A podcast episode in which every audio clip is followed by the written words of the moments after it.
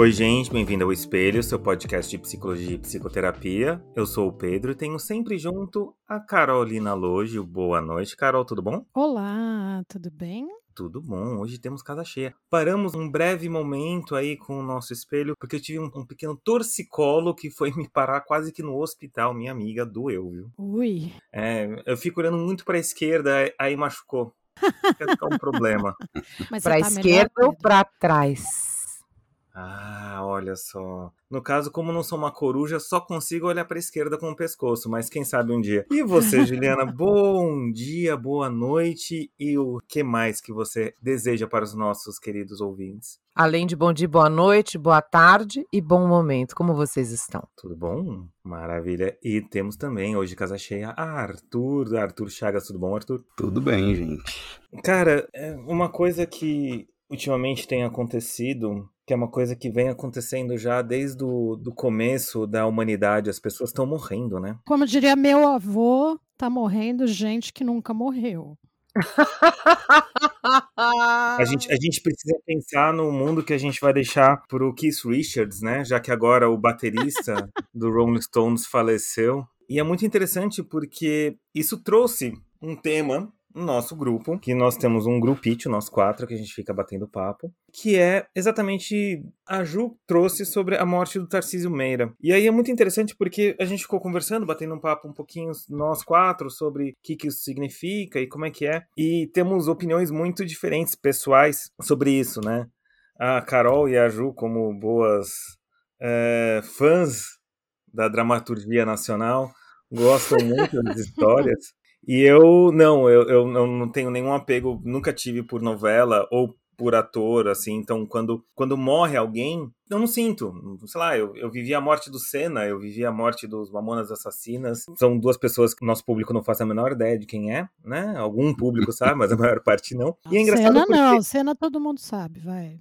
Sim. Acho que Mamonas lá, né? Pelo tamanho da coisa e tal, eu acho que sim. E é muito interessante porque a Ju falou assim, a gente podia falar de nostalgia e as mortes, né, eh, o falecimento dessas pessoas, elas provocam com que a gente volte ao passado. Eu pessoalmente, esse falecimento não, não me provocou muita coisa, mas é porque eu sou uma pessoa bem diferente de outras pessoas, assim como a a Ju e a Carol também são diferentes e cada um vai provocar de uma maneira diferente. Só que na hora que a Ju me explicou que assim, é nesse momento que a gente volta pro passado. E ela descreveu uma cena que eu achei tão bonita, que foi todo mundo sentado para assistir uma coisa terna de família, de carinhosa, de afeto, e o falecimento do Tarcísio trouxe isso para ela. E eu achei isso tão bonito, Ju, é, tão terno. É interessante, né, a gente começar a se debruçar, ou a gente já se debruça há muito tempo, mas essa pausa, essa se demorar, que o tempo ele é uma construção, como o próprio Heidegger coloca, que o tempo, o passado, o presente e o futuro é simplesmente uma maneira que você olha para as coisas. Como de repente, se certas situações provocam a gente a voltar cinco minutos, cinco anos, ou 50, ou 40, ou tanto, e parece que foi ontem. Às vezes a volta, como provocada pelo falecimento do Tarcísio ou do Charlie Watts, que aconteceram esses últimos tempos, essa volta pode ser um pouco mais dolorida, mas às vezes a volta não precisa ser tão dolorida. A volta pode ser com uma música que você não ouve há muito tempo, pode ser com um filme que você não vê. Eu lembro claramente quando, depois de muitos anos, eu fiz terapia com um terapeuta e aí passaram uns 10 anos, eu voltei a fazer terapia com esse mesmo terapeuta. No que eu entrei na sala, eu senti o cheiro, que era a mesma sala. E no que eu senti o cheiro, eu voltei pra minha adolescência. Caramba. Pelo cheiro da sala. Eu lembrei, assim, do, do gosto do beijo da minha primeira namorada. Que era uma das questões que eu tratava com ele, né, até então. Sério? Que demais o gosto do beijo, que bonito. É, sabe quando você sente, assim, gosto, afeto, assim, você fala assim, nossa, era isso, sabe? Era, eram essas questões que me traziam lá atrás, e se passaram 10, quase 15 anos, eu voltei e as questões se transformaram. É, essa coisa do tempo e de voltar, os sentimentos, eles é muito, é muito rico, né? E isso aparece muito na clínica. Muito. Sim. Música é, é uma coisa que me provoca isso bastante, assim. De eu sempre voltar a lugares que eu adorei estar que eu tenho uma excelente lembrança, mas também eh, lugares que eu poderia ter corrido, assim. não. Lembranças que não são tão boas assim. Não, por exemplo, você falou do gosto do beijo da sua primeira namorada, me passou pela cabeça aqui que até hoje eu escuto uma música que eu tenho verdadeiro pavor porque me lembra o meu primeiro beijo que foi horrível. É, então, né? Eu não posso ouvir a música até hoje. Sabe esse tipo de coisa? Uhum, claro. Tipo, como claro. parece um teletransporte, assim, é uma coisa muito, muito louca, muito. Mas é legal que a gente está falando aqui da tal da memória afetiva, né? Quando um estímulo, né, principalmente sensorial. Então, uma coisa que você. um cheiro que você sente, uma música que você ouve, um gosto. Eu atendi uma pessoa um tempo atrás que falou assim: Nossa, eu comi um bolo de fubá, que eu coloquei o bolo na minha boca e eu fui direto para casa da minha avó. É, então, assim, essas coisas sensoriais e até a visão também, né? Às vezes você vê uma imagem que você volta. Elas automaticamente, né, ficaram ali como se elas tivessem ficado ali de mãozinha dada naquele momento. E qualquer coisa, assim, quando você é estimulado por essa coisa, você volta lá para trás e aí você lembra de tudo e você meio que revive um tempo, uma época, um dia, um mês. Eu tenho isso às vezes, né? Essa coisa da, que o Pedro falou da terapia, de voltar para uma época. Às vezes eu também tenho muito isso, com cheiro principalmente. Cheiro me leva direto a uma época, assim, não é nem a um dia ou a um acontecimento específico, é uma época, é anos, assim, é muito doido mesmo, muito forte. A, a psicologia, né, como um campo de diversos estudos, né, não um único, né, não é uma única teoria, né, tem abordagens, por exemplo, que tentam entender essa relação, né, entre o somático e o não somático, né? O afetivo e o somático, por exemplo, o corporal, né? Entre o afetivo e o corporal. E Pedro estava falando um pouco da, de Heidegger, né? Eu penso que nesse trajeto meu e do Pedro aí, por exemplo, né? Por esse estudo, por esse campo de estudo, o Heidegger falou de diversas formas, né? Para os médicos, inclusive, em grande parte, querendo atingir esse entendimento, né? De que não tem distinção, não tem um mundo interno separado de uma natureza diferente diferente de um mundo físico e uma natureza diferente de um afeto, por exemplo, né? Nesse entendimento nosso, né, tem sempre tudo a partir da forma como a gente compreende, lembra, sente, né? E aí assim, o lugar, o cheiro, o passado, a dor do tapa, tudo é como a gente compreende que a gente viveu, né? E aí uma coisa traz a outra de volta. Antes do Heidegger, né, o, o Russell, né, como precursor, né, do método aí da fenomenologia, ele falava que queria ver se era possível, isso nunca foi feito de fato concretamente do começo até o fim, né? Mas era uma proposta de uma aproximação nessa direção de tentar entender a conexão entre um sonho, uma dor no peito, uma lágrima que escorre, né? Como é que, onde que tá o nó dessas coisas todas? Aliás, é, você estava falando, Arthur, e, me veio uma pergunta, assim, porque eu sei que na Fenô, pelo menos né, foi o que eu entendi dela, ou o pouco que entendi, a volta ao passado, a infância, não necessariamente são temas é, obrigatórios na clínica.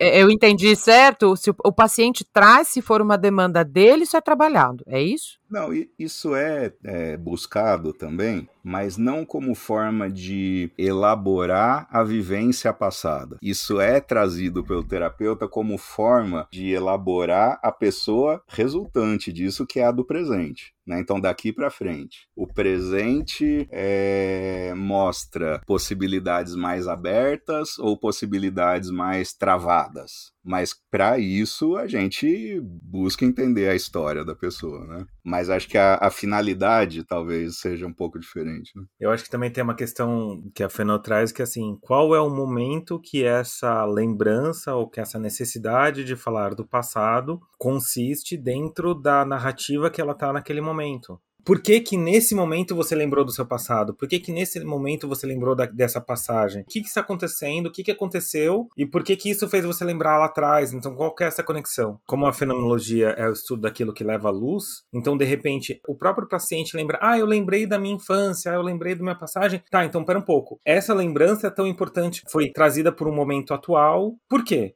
Né? Que, que, que, qual, porque no sentido não causa efeito, mas no sentido, tipo, qual que é a ligação? Vamos esmiuçar isso um pouquinho mais, né? Vamos, vamos entender por que, que de repente você lembrou disso agora, o que, que você lembrou, qual que é o sentimento que tem por trás. E aí você vai indo e voltando, indo e voltando, e às vezes passam sessões e sessões que a pessoa simplesmente não fala mais no passado. De repente, um mês, dois meses depois, ah, então, queria voltar naquele tema que eu falei. E assim, muitas vezes fala assim, que tema? O que, você tá falando? Ah, não, do meu passado. Ah, tá bom.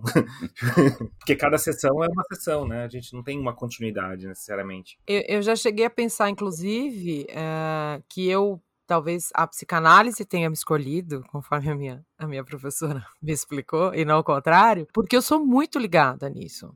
Muito, muito. Eu sou super nostálgica. A minha memória às vezes vai muito longe. Ultimamente anda falhando, porque afinal de contas, né? Estou envelhecendo, estamos envelhecendo. Mas eu acho que tem, tem muito disso também, da minha ligação com, com passado, com memória, com, sei lá. E talvez por essa razão também ela a, a, psicanálise tenha conversado mais comigo, porque, né, queridos ouvintes, vocês sabem, ou se não sabem, né, uh, os textos dos primórdios da, da psicanálise tem muito a ver com elaborações, hipóteses teóricas sobre a natureza sexual de um acontecimento patológico ocorrido na infância. Isso é o, o cru, né, não é exatamente isso e não é dessa forma que a gente trabalha na clínica o tempo todo, mas Freud acreditava lá atrás que esses acontecimentos de infância, junto à imaturidade psíquica, física do sujeito, de não conseguir compreender ou assimilar aquele impacto, né, da experiência, poderia resultar ou determinar um adoecimento, um padecimento neurótico na fase adulta do sujeito.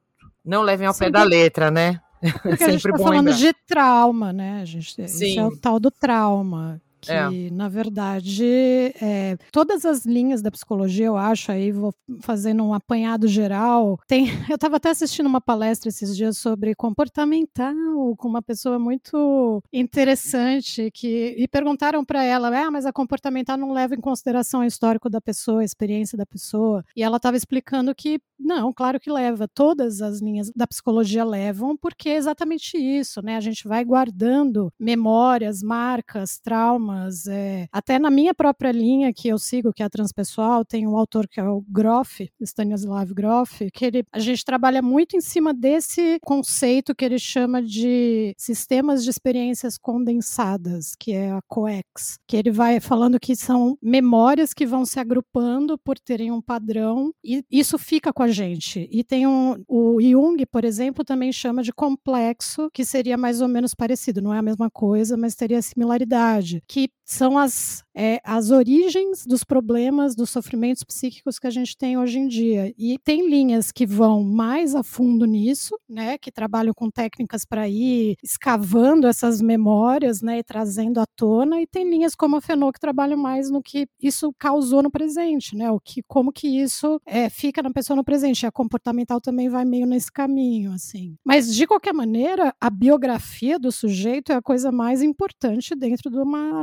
análise, de uma terapia, né? Não tem como. Porque às vezes eu sinto que a gente fala a mesma coisa, a gente se repete muitas vezes de determinadas de maneiras diferentes. Por que, que eu tô falando isso? Porque de repente a gente está falando de nostalgia, que já havia autores, poetas falando que é a, é a, dor do passado, que não necessariamente precisa ser uma dor, mas que tem a ver com momentos que, que eu vivi, momentos que eu experienciei, sentimentos, afetos, que ficaram no passado e, e por estar somente no passado, essa distância de mim do presente me causa também um certo desconforto. E aí também é, me faz lembrar muito, até mesmo do episódio que a gente falou, que a gente fez sobre síndrome do impostor, de certa forma. Porque é uma das propostas de é que você esquece da sua história. E quantas e quantas vezes a gente também acaba esquecendo da nossa história, esquecendo de certas narrativas que foram muito importantes, certas histórias que a gente pensa que são muito importantes e completam a nossa identidade.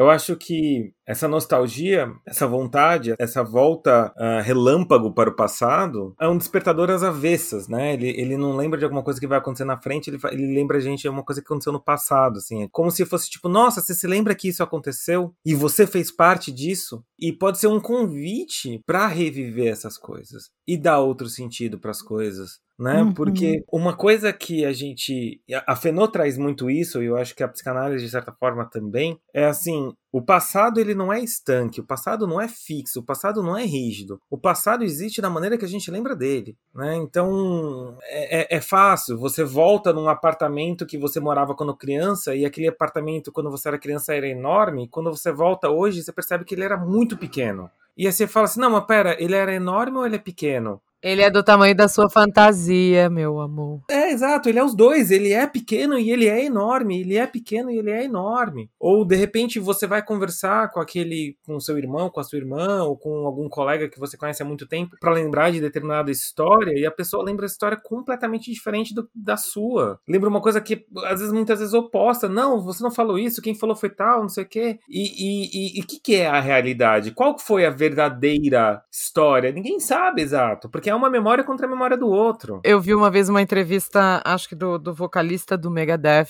em que ele dizia Uhum. que existem três versões das coisas: a sua, a do outro e a verdadeira. Né? E só que a verdadeira nunca vai ser percebida, a não ser que tenha realmente um vídeo, uma gravação, alguma coisa que seja é, que não seja pessoal. E que ainda assim o seu olhar pode estar bem enviesado para aquilo, né? Se foi uma experiência boa ou ruim, a vivência foi boa ou Gente, ruim. mas como assim Não, que vocês estão falando? Como assim que a gente não tem memórias verdadeiras? É isso que vocês estão falando? Então, eu lembrei de um colega meu de faculdade, psicólogo, né, colega nosso, mas ele já desde muito cedo, e eu acho incrível, porque eu só dava risada, né, gente? Eu dava junto, saía pra bar, saía pra festa, eu estudava e era só risada. Mas hoje eu acho que era uma habilidade, era, era uma coisa, era uma qualidade, no mínimo, era uma qualidade muito grande que ele tinha. De sempre, sempre, qualquer coisa ele criava uma narrativa. Assim, epopeica, no limite do, do quanto ele conseguisse, né? Então ele falava assim. Conheço esse seu amigo. É,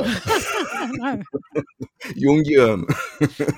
Não, conheço várias pessoas assim. Mas ele, ele dava uma volta na história, cara, e eu achava engraçadíssimo isso. E hoje eu acho mais do que engraçado. Eu acho que é uma narrativa, né? É, uma- é explicitar, né? Essa narrativa que a gente constrói sobre qualquer fato que seja, né? E não é verdadeiro? Faz sentido para você, então é. Exato. É interessante quando às, vezes vem um paciente e fala assim: não, eu preciso lembrar o que aconteceu. Não, mas a verdade dos fatos é isso. Não, mas isso aconteceu de verdade. E eu acho que é no mesmo, no mesmo campo semântico, né, é, é primo parente de quando as pessoas chegam a, a- a provocar nós colegas psicólogos, falam assim: ai, mas você não acha que eu vou, eu vou pra terapia pra mentir pro terapeuta? E aí você Ah. fica, "Ah, tá. Ah, mas como é que você sabe que o que o teu paciente tá te falando é verdade? E aí eu sempre respondo: e por que, que você acha que eu me importo?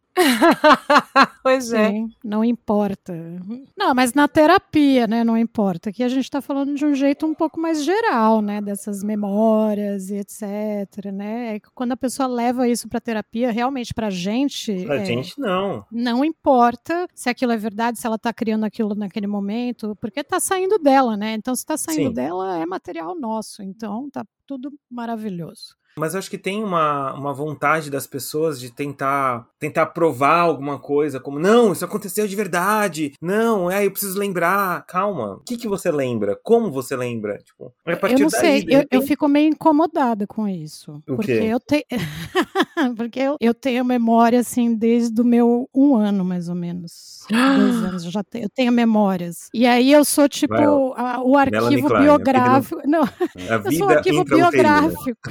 Não, as pessoas começam a falar, não, aconteceu tal coisa. Carol é o arquivo confidencial dela mesma. É, meu, da minha família, dos meus amigos. tipo, às vezes amiga, na adolescência, falava assim: eu fiz tal coisa. Não, lembra aquele dia que você estava com uma blusa amarela, que você foi em tal lugar e não sei o que, não sei o que lá. E aí eu fico meio inconformada de que as minhas memórias podem ser falsas. Como assim? Não. Eu acho que tem vários ouvintes que estão se Ah, Identificando. que- é, identificando comigo. Exato, mas assim, qual que é a di- Eu sei, eu tô brincando. Não, eu, eu sei que você tá brincando, mas é isso. Você sabe que ao mesmo tempo que essa busca pela verdade absoluta, ela é uma força, assim, ela é fugaz, ela é, um, é uma pulsão psicanalística. né? Ah, uh. Mas ó, vou defender meu Hum. peixe aqui, né? Particularmente não entendo que a pessoa tenha que lembrar, ou que ela tenha que se forçar a lembrar. Mas para muitos processos, essa busca da memória, seja ela qual for, se for narrativa, se for verdadeira, se for o olhar do outro, é muito importante para o processo dele, dela ou dele, né? Essa Sim. volta é fundamental em alguns casos, entende? Então, exatamente, eu concordo. A volta, ela pode ser absolutamente fundamental, mas parece que ela precisa ser real, assim, ela precisa ser comprovada, ela precisa de, de um... As pessoas sentem essa, que nem a Carol falou, como assim o que eu, que eu vivi não é verdade? Ninguém tá falando que não é verdade. Mas também pode não ser. Mas se você, se você acredita assim? que é, então é. É a sua verdade. É a sua descrição, o seu olhar para as coisas. Então, tá tudo bem. Sim, mas porque é, é- tem a ver com o sentir, né? Eu acho que é assim, quando a gente racionaliza as coisas, quando a gente coloca, passa pelo nosso crivo intelectual, as coisas tendem a mudar exatamente por causa da nossa própria perspectiva. É isso, a gente cria a narrativa que a gente quiser. Mas o que importa é dentro desse tema que a gente está trazendo, da nostalgia, do bolo de fubá da vovó, do Tears for Fears tocando na vitrola, né? O que importa é esse sentir, né? É o poder se permitir sentir aquilo de novo, trazer com afeto, ou se é uma memória que de repente ficou armazenada lá como traumática, né? Tentar entender o que que, por que que dói ainda, o que que dói, né? Eu acho que fazer esse olhar e, e se permitir sentir de novo aquilo é o mais importante. Eu diria que o infantil é atemporal, mas aí é psicanalítico demais para essa, pra essa conversa. Então, o Groff também fala isso, que o tempo não importa também. É, Não Então, importa, o infantil é, e temporal que- pra caramba. É engraçado, porque se tem uma música que me deixa balançada pra caralho, é Bola de Gude e Bola de Meia, do Milton. Bola de meia, bola de gude, o solidário não quer solidão. Toda vez que a tristeza me alcança, o menino me dá a mão. Há um menino, há um moleque, morando sempre no meu coração.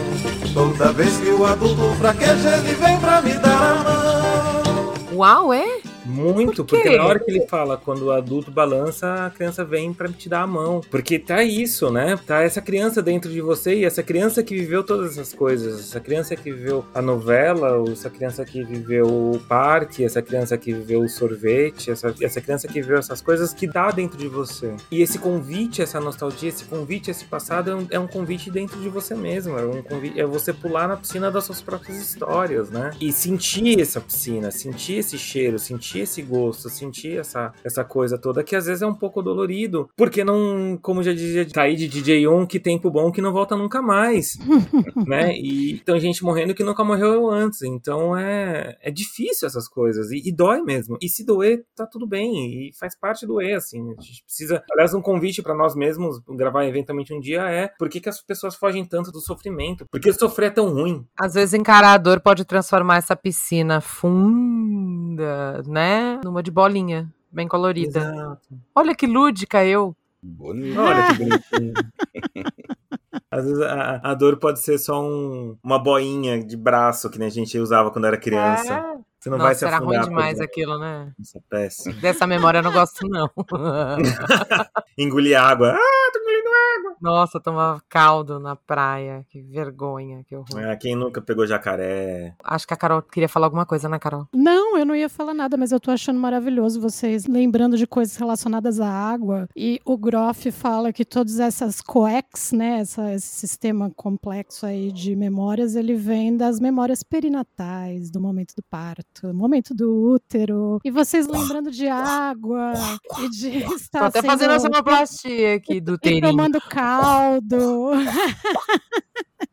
Adoro. É tudo interligado. Ai, Carol, me passa umas leituras aí desse moço que eu acho que eu curti. Inclusive, falando sobre memória, essas coisas, eu acabei de assistir o. tô assistindo Westworld, fala sobre memória e consciência, é maravilhoso, assistam quando possível. Maravilhoso, a mente decameral. Maravilhoso. Eu fui atrás da teoria depois que eu assisti. É incrível. E se vocês tiverem streaming, não esqueçam de assistir, prestigiar o Tarcísio Meira em Roda de Fogo e o Tempo e o Vento, que subiu semana passada, que é demais também, que ele faz o Rodrigo Cambará. Bom, gostaria de agradecer todos os psicólogos, todos os colegas, os psicólogos formados, os psicólogos que vão se formar ainda, os psicólogos que ainda não são, mas querem ser, mas tão, têm raiva de quem são. Não, não tem raiva, mas querem ser muitas. Então, para todo mundo que ouve a gente e gostaria muito de psicólogo, mas ai, não deu para fazer, parabéns para você, para todos os colegas que são formados, parabéns para você. E, e, a gente vive aí num, num mundo que precisa de cada vez mais gente, porque afinal de contas o TikTok é a maior contribuição para a saúde mental. Afinal de contas, quanto mais TikTok, mais gente precisa procurar psicoterapia.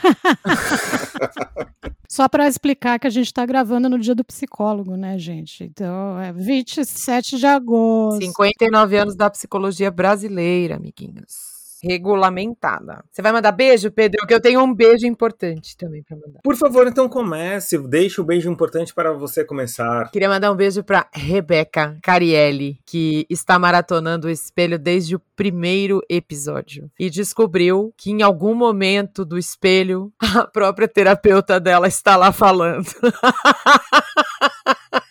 então, beijo, Rebeca, para você, sim. Bacana, Rebeca. Gostaria de mandar um beijo pra Andressa Paixão, pro Fábio Velter, que sempre manda um oi pra gente, pro Orgulho Transviado Psi, que não sei o nome dele, mas ele mandou pra cá, e pra Júlia, que acabou de mandar uma mensagem muito bonita pra gente. Mandou faz pouquinho tempo, quer dizer, na verdade ela mandou faz 12 horas, mas eu só vi agora. Então gostaria de mandar um beijo pra você também, Júlia. Gostaria de mandar um beijo pra Isa, a Maraísa, que também manda um abraço pra gente, a Marcelane e todo mundo que ouve ouve a gente, todo mundo que manda mensagem pra gente no arroba espelho psi, dá o like nesse botão aí, dá o seguir, não só nas redes, no Instagram, no, no Twitter, mas também no Spotify. E é isso, então um beijo, gente, tchau! Tchau!